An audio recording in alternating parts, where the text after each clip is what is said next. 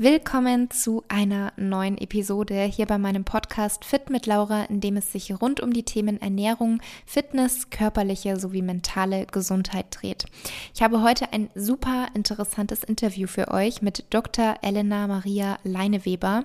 Sie ist Fachärztin für Frauenheilkunde und Expertin für Hormone und Kinderwunschmedizin. Bei Instagram findet ihr ihr Profil unter dem Namen Dr.Ela und auf ihrem Kanal teilt sie auch wertvolles ärztliches Wissen.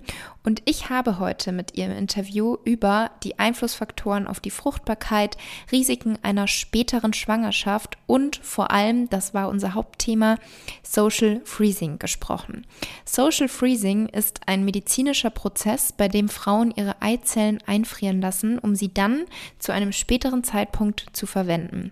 Und wir haben eben über dieses Verfahren gesprochen, wie genau das abläuft, was sind die Voraussetzungen, seit wann gibt es Social Freezing in welchem Alter oder bis zu welchem Alter sollte man das machen? Was sind vielleicht gesundheitliche Risiken? Wie hoch sind die Kosten? Übernimmt hier die Kasse was?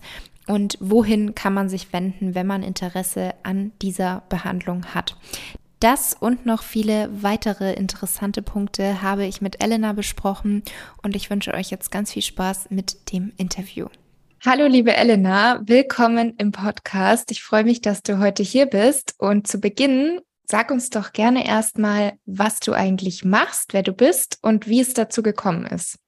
Ja, hallo, liebe Laura. Vielen Dank, dass du mich eingeladen hast. Ich bin eigentlich Gynäkologin und arbeite im Moment am Hormon- und Kinderwunschzentrum der Uniklinik Bonn und ab und zu auch noch in einer Frauenarztpraxis. Und neben meiner beruflichen Tätigkeit bin ich seit einigen Jahren noch sehr viel bei Social Media unterwegs und kläre dort ja Laienverständnis, äh, laienverständlich auf über alle möglichen gynäkologischen Themen und jetzt in letzter Zeit auch eben zunehmend über Hormone und Kinderwunschthemen, weil das so meine Spezialisierung ist.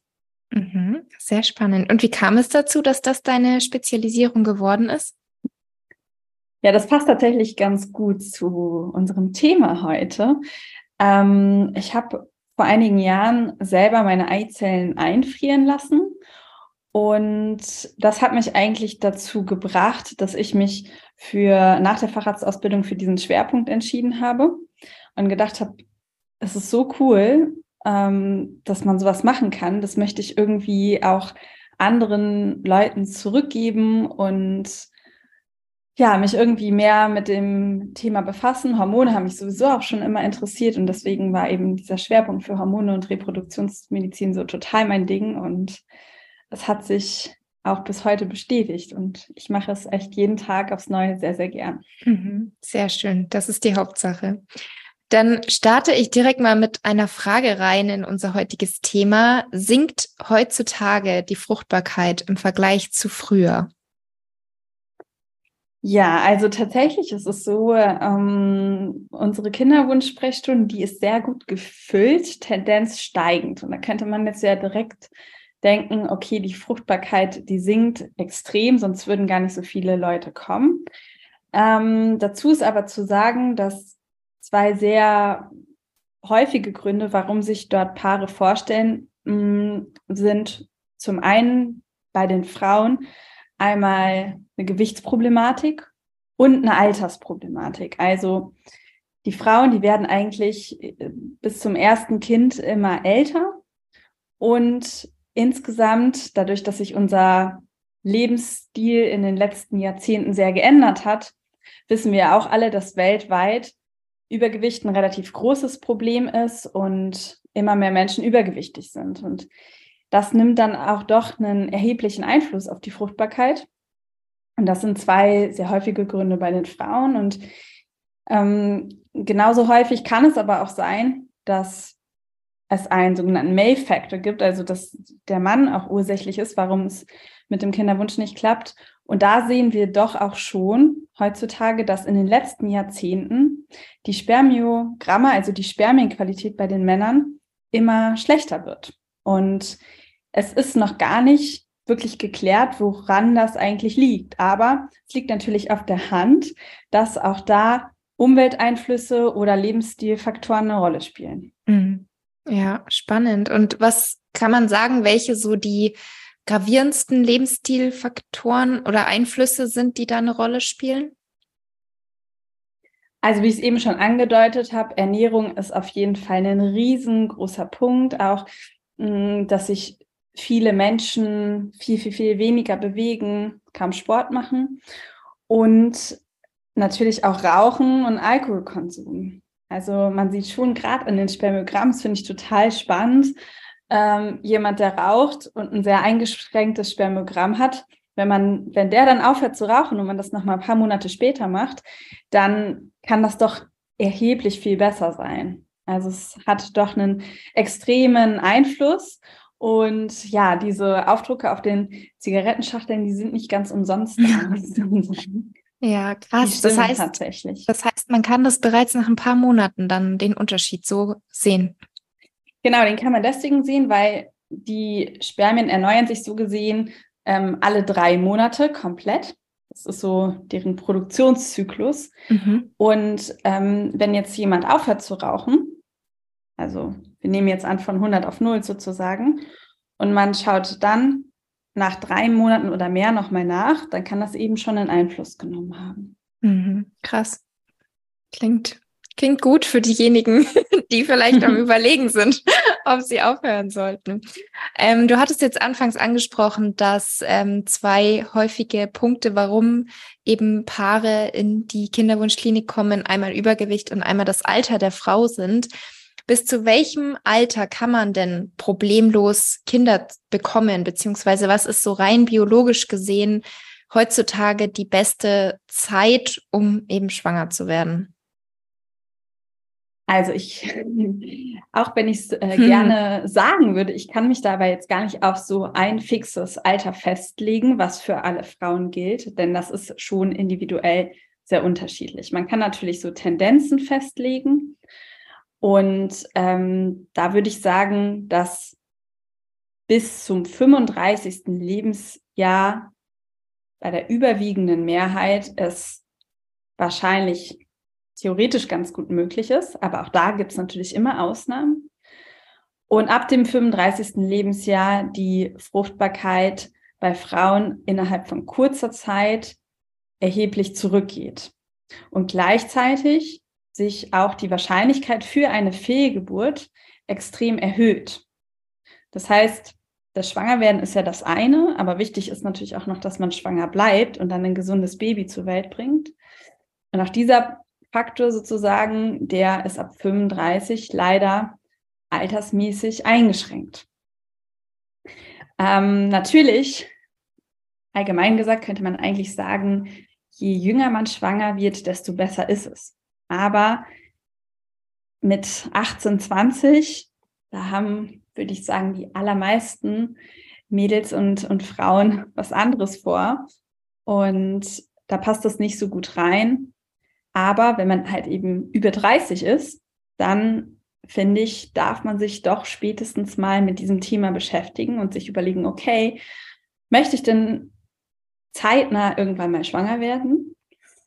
Und wenn nicht, weil zum Beispiel kein Partner da ist oder äh, weil man karrieretechnisch erstmal was anderes vorhat oder weil man sich noch gar nicht richtig sicher ist, ob man überhaupt Kinder haben möchte oder weil man erstmal reisen möchte, was auch immer, dann ist es heutzutage eine ganz tolle Option, dass man Eizellen einfrieren kann und die eventuell zu einem späteren Zeitpunkt dann nutzen kann, um mit denen schwanger zu werden. Mhm. Ja, bevor wir darauf näher eingehen, mhm. eine Frage noch davor.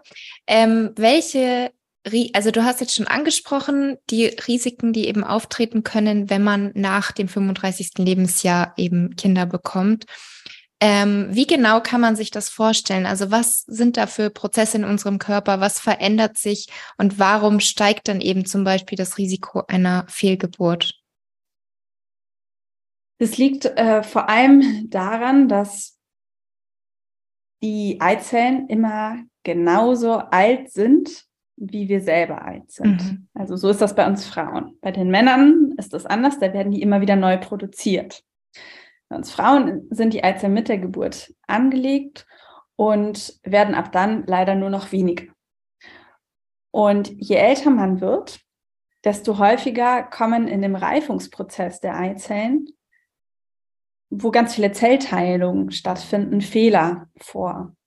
Und diese Fehler an den Zellteilungen führen eben deutlich häufiger zu einer Fehlverteilung an Chromosomen. Ich denke, das ist ein, ein Begriff. Und dann ähm, treten dadurch eben viel häufiger ganz schwerwiegende genetische Probleme sozusagen beim Embryo auf. Und dadurch kann sich die Schwangerschaft dann irgendwann nicht mehr weiterentwickeln. Und an der Stelle hat die Natur das ja eigentlich ganz clever gemacht. Die hat da so einen Sicherheitsmechanismus eingebaut und sagt dann ganz früh, zu einem ganz frühen Zeitpunkt, okay, jetzt geht es nicht mehr weiter. Mhm. Aber das ist natürlich sehr, sehr traurig und auch belastend für die Frauen. Und es kommt eben häufiger zu einer Fehlgeburt. Das ist die eine Sache. Die andere Sache ist natürlich, unser Körper wird auch immer älter und auch unser Gefäßsystem wird immer älter. Deswegen hat man ja auch, wenn man älter wird, ein höheres Risiko für Herzinfarkt, Schlaganfall, für solche kardiovaskulären Erkrankungen. Und auf eine Schwangerschaft übertragen hat man auch mit dem Alter ein erhöhtes Risiko für Schwangerschaftskomplikationen, wie zum Beispiel Schwangerschaftsvergiftungen, Schwangerschaftsbluthochdruck, solche Geschichten. Und die spielen natürlich auch eine Rolle für die Schwangerschaft selber, gar nicht für das Schwangerwerden per se, aber ähm, wenn man dann erstmal schwanger ist, mhm. dann besteht auch ein höheres Risiko. Mhm, ja, spannend. Und wie viele Eizellen haben wir ungefähr bei unserer Geburt? Weil du ja meintest, dass wir da so die höchste Menge haben und im Laufe des Lebens ähm, verringert sich dann die Anzahl. Wie viele haben wir denn da ungefähr? Eigentlich sind es mehrere hunderttausend, mhm. aber ähm, die werden schon, wenn wir noch im Bauch sind, sozusagen deutlich weniger. Mhm. Und äh, mit der Geburt sind sie schon extrem viel weniger. Und ab dann ähm, sinken sie nur noch sozusagen. Und ähm, es ist auch so, dass man das jetzt nicht so sich so vorstellen kann wie so ein Lager und das wird sozusagen mit jedem Eisprung leer, also ist eine weniger und da wird halt leer geräumt, sondern die Eizellen sind quasi eher so programmiert wie so alte Handys und die haben so eine gewisse Lebenszeit und irgendwann äh, entweder werden sie in dieser Lebenszeit gebraucht, dann ist gut und wenn nicht, dann sind sie aber auch quasi nicht mehr verfügbar und bilden sich sozusagen zurück. Mhm, okay. Und gibt es auch da Lebensstilfaktoren, die die Qualität und auch die Menge beeinflussen? Also dass zum Beispiel auch da das Übergewicht oder das Rauchen dafür sorgt, dass die Anzahl noch schneller abnimmt, als sie es sowieso schon tun würde? Ja, also tatsächlich ist es so, dass der größte Teil an dieser mm, Abnahme der Fruchtbarkeit leider auch genetisch bedingt ist und wir da gar nicht so viel für können. Es gibt einige Erkrankungen, die erheblichen Einfluss darauf haben, aber für diese Erkrankungen kann man äh, eben auch nichts. Wofür man aber was kann, wie du richtigerweise gesagt hast, ist fürs Rauchen. Also das hat tatsächlich einen negativen Einfluss auf die Fruchtbarkeit. Hätte mir das jemand früher gesagt, ich glaube, dann hätte ich in meinem Leben nicht eine Zigarette geraucht. Aber ähm, ich, ich wusste es einfach nicht besser. Mhm. Und das Übergewicht hat, sagen wir nicht direkt einen Einfluss auf diese Quantität der Eizellen, also auf die Menge, aber kann einen Einfluss haben in der Eizellreifung und kann auch einen Einfluss haben auf eine mögliche Einnistung. Also da sehen wir schon, dass eben mit dem Übergewicht die Einnistungswahrscheinlichkeit deutlich runtergeht und auch wiederum das Risiko für Komplikationen in der Schwangerschaft extrem ansteigt. Mhm. Das ist auch ein Grund dafür, warum sich äh, viele Kinderwunschpraxen und Kliniken darauf geeinigt haben, dass man ab einem gewissen BMI eine Behandlung nicht mehr anstreben möchte, weil einfach die Wahrscheinlichkeit für Risiken sehr, sehr hoch sind und die Schwangerschaftschancen sehr, sehr gering sind. Mhm. Okay. Dann kommen wir jetzt mal zu dem Thema, was du schon angesprochen hattest, die Eizellen einzufrieren. Das wird ja auch als das sogenannte Social Freezing genannt, was ich ehrlich gesagt so davor selber noch nie gehört hatte. Was genau ist das und seit wann gibt es das Ganze? Also das Social Freezing gibt es vom Verfahren her schon seit mehreren Jahrzehnten. Mhm. Aber ich kann mich auch noch daran erinnern, ähm, das wird jetzt so 15 Jahre her sein, da hat das eigentlich mal, ich meine damals war es Google oder Apple, ähm, den Mitarbeiterinnen vorgeschlagen und dass sie das bezahlen würden. Und es gab einen großen Aufschrei weltweit. Ähm, wie das denn nur sein kann. Man würde quasi überhaupt nicht familienunterstützend agieren und so weiter. Ähm, heutzutage sieht man das komplett anders und auch ich finde es eigentlich extrem cool, wenn Unternehmen das Ganze mit fördern und finanzieren.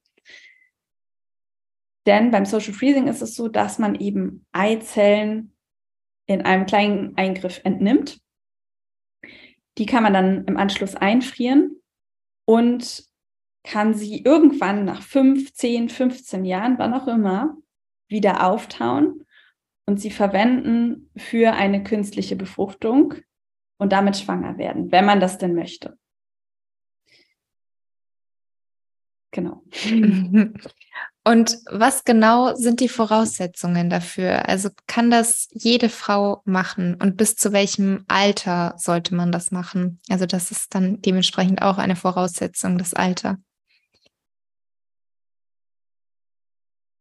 Grundsätzlich ist es so, dass man es theoretisch in jedem Alter machen kann. Ich mhm. glaube, auch da gilt wieder, je jünger, desto besser. Aber mit 20 oder Anfang 20 ist man sicherlich noch nicht an dem Punkt, dass man sich dafür entscheiden kann oder möchte.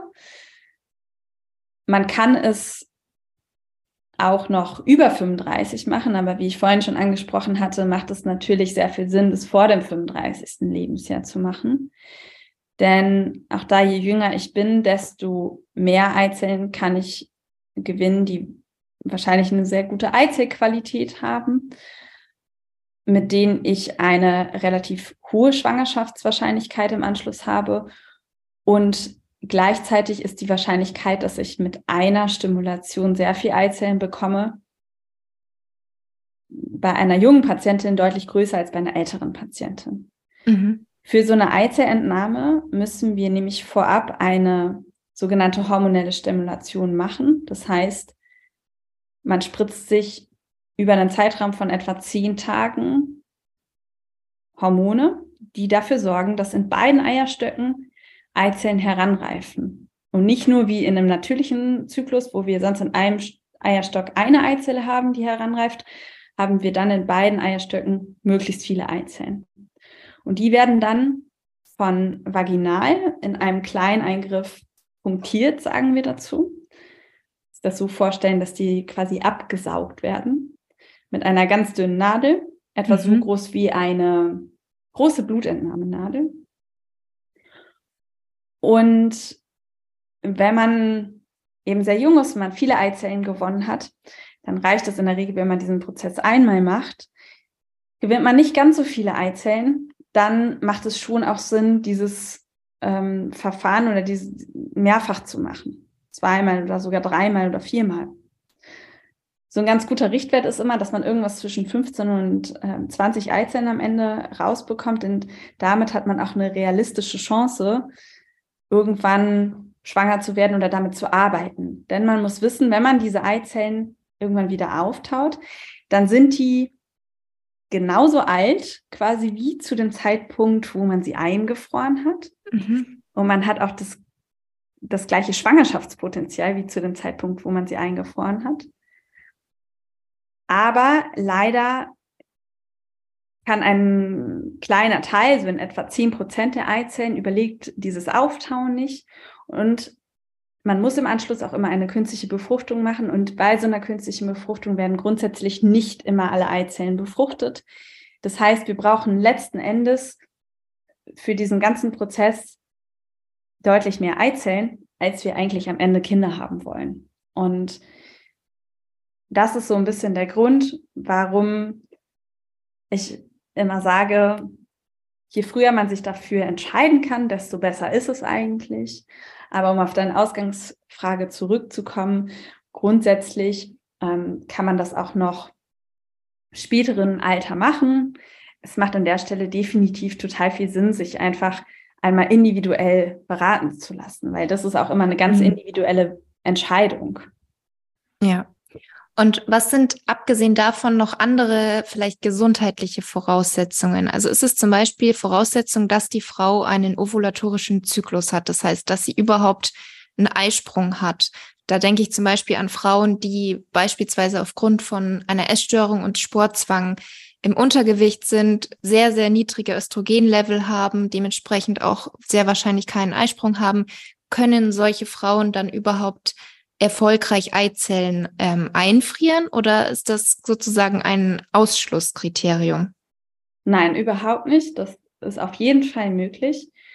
Es ist so, dass ja genau Frauen, die aus den Hintergründen, wie du gesagt hast, ähm, so einen Amenorrhoe haben, also keine Blutung haben, die haben ja, sind ja trotzdem noch grundsätzlich fruchtbar. Die haben nur zumindest zu dem Zeitpunkt keinen Zyklus. Das ist natürlich auch für sich nochmal ein Thema, das man aus meiner Sicht bearbeiten und nach Möglichkeit auch behandeln sollte.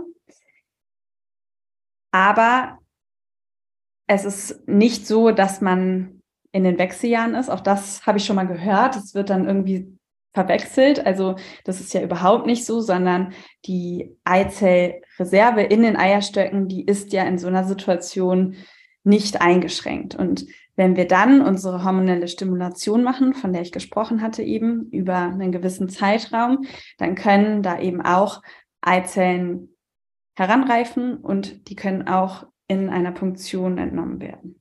Mhm. Okay. Und ähm, mal noch eine ganz andere Frage bezüglich dem Einfrieren.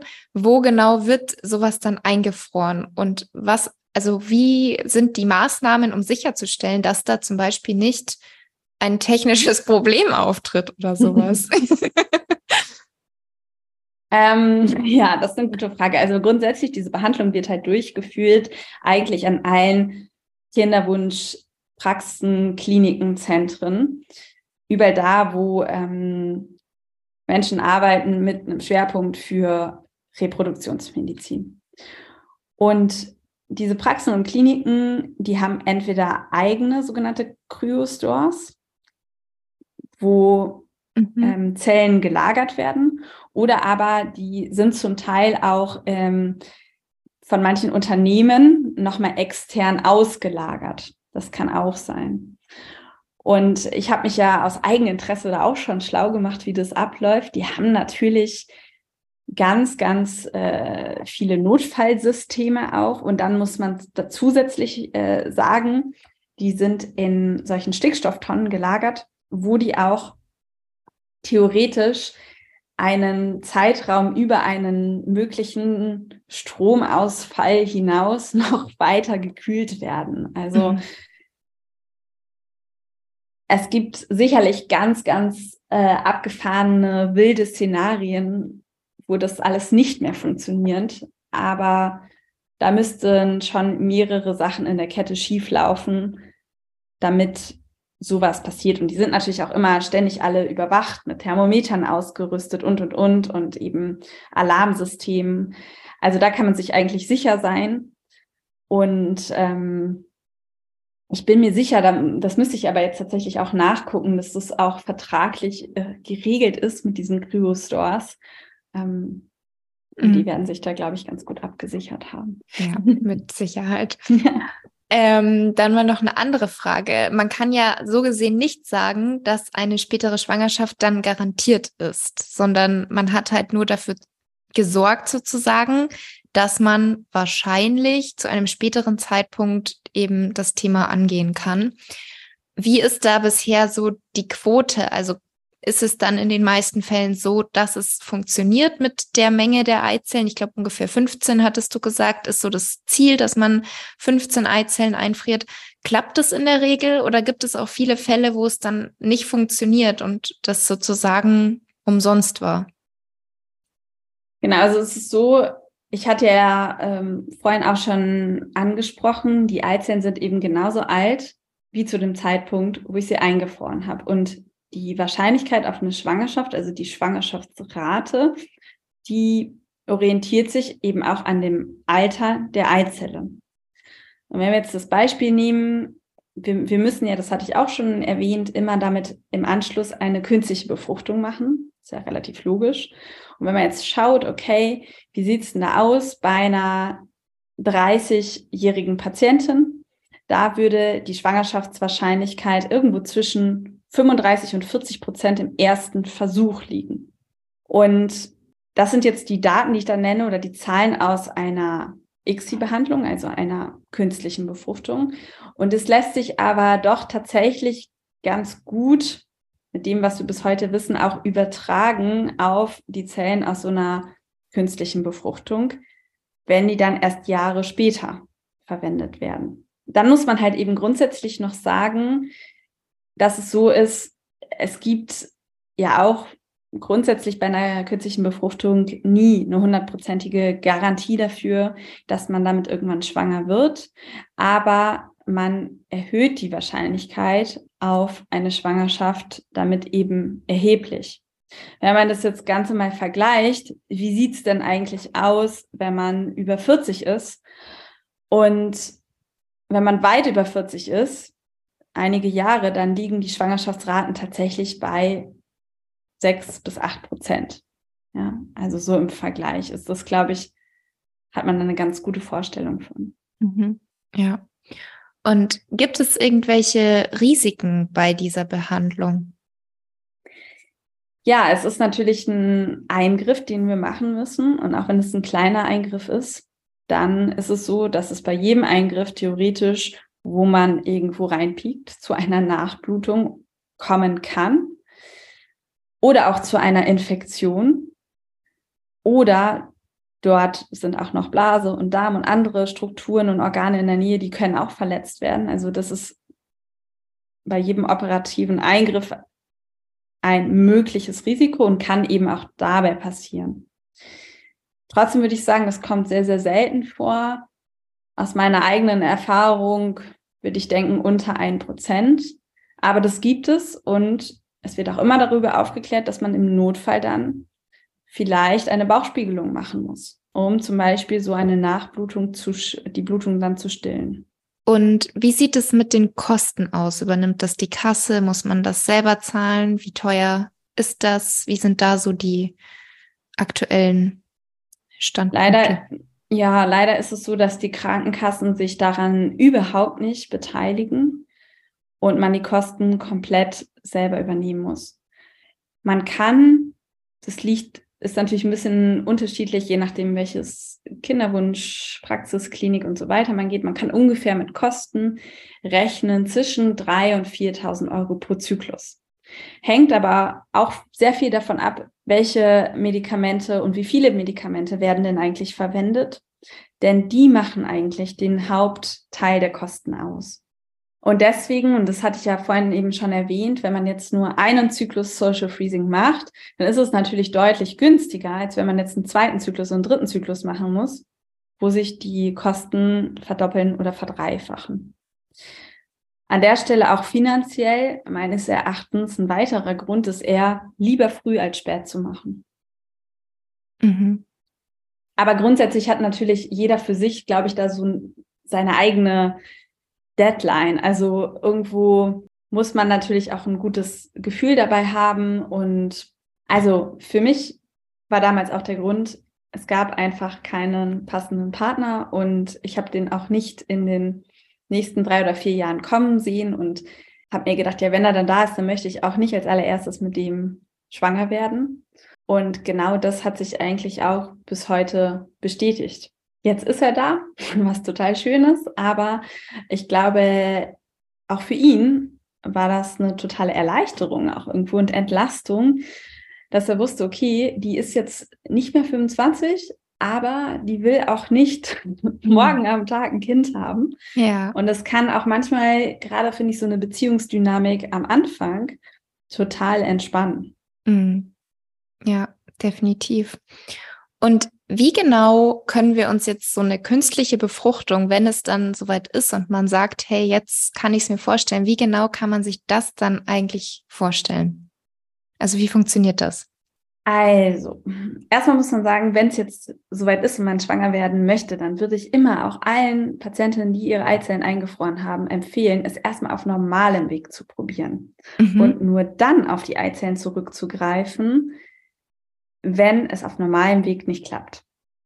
Und dann wäre es so, dass man eine künstliche Befruchtung eben machen muss mit den eingefrorenen Eizellen. Da gibt es verschiedene Verfahren.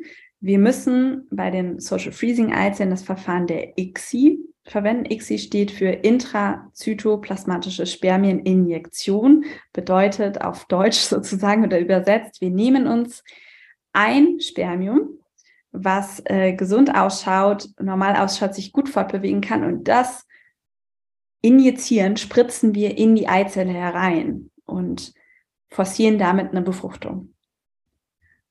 Und im besten Fall funktioniert das dann und wir können daraus ein Embryo kultivieren, mhm. den wir dann im Anschluss nach einigen Tagen in die Gebärmutter zurücksetzen. Und dann heißt es warten für das Paar und Daumen drücken, mhm. dass es zu einer Schwangerschaft kommt. Okay, und ab dann läuft es quasi ganz normal wie bei einer klassischen Schwangerschaft einfach.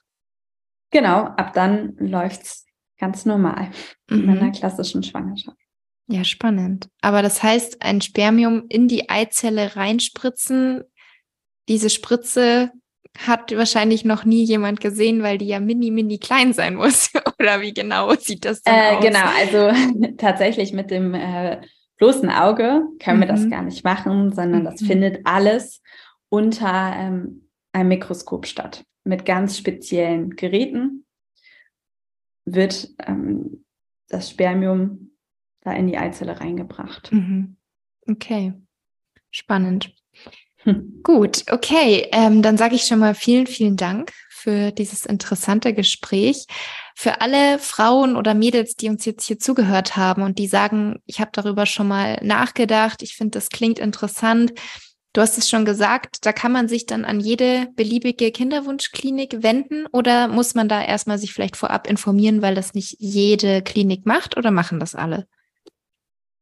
Ich würde sagen, fast alle bieten das an. Es ist eigentlich eher eine Ausnahme, dass es nicht angeboten wird. Okay, gut. Ja, dann sage ich vielen Dank für das Gespräch und ja, bis bald. Sehr gerne. Bis bald. Tschüss. Ciao. Okay,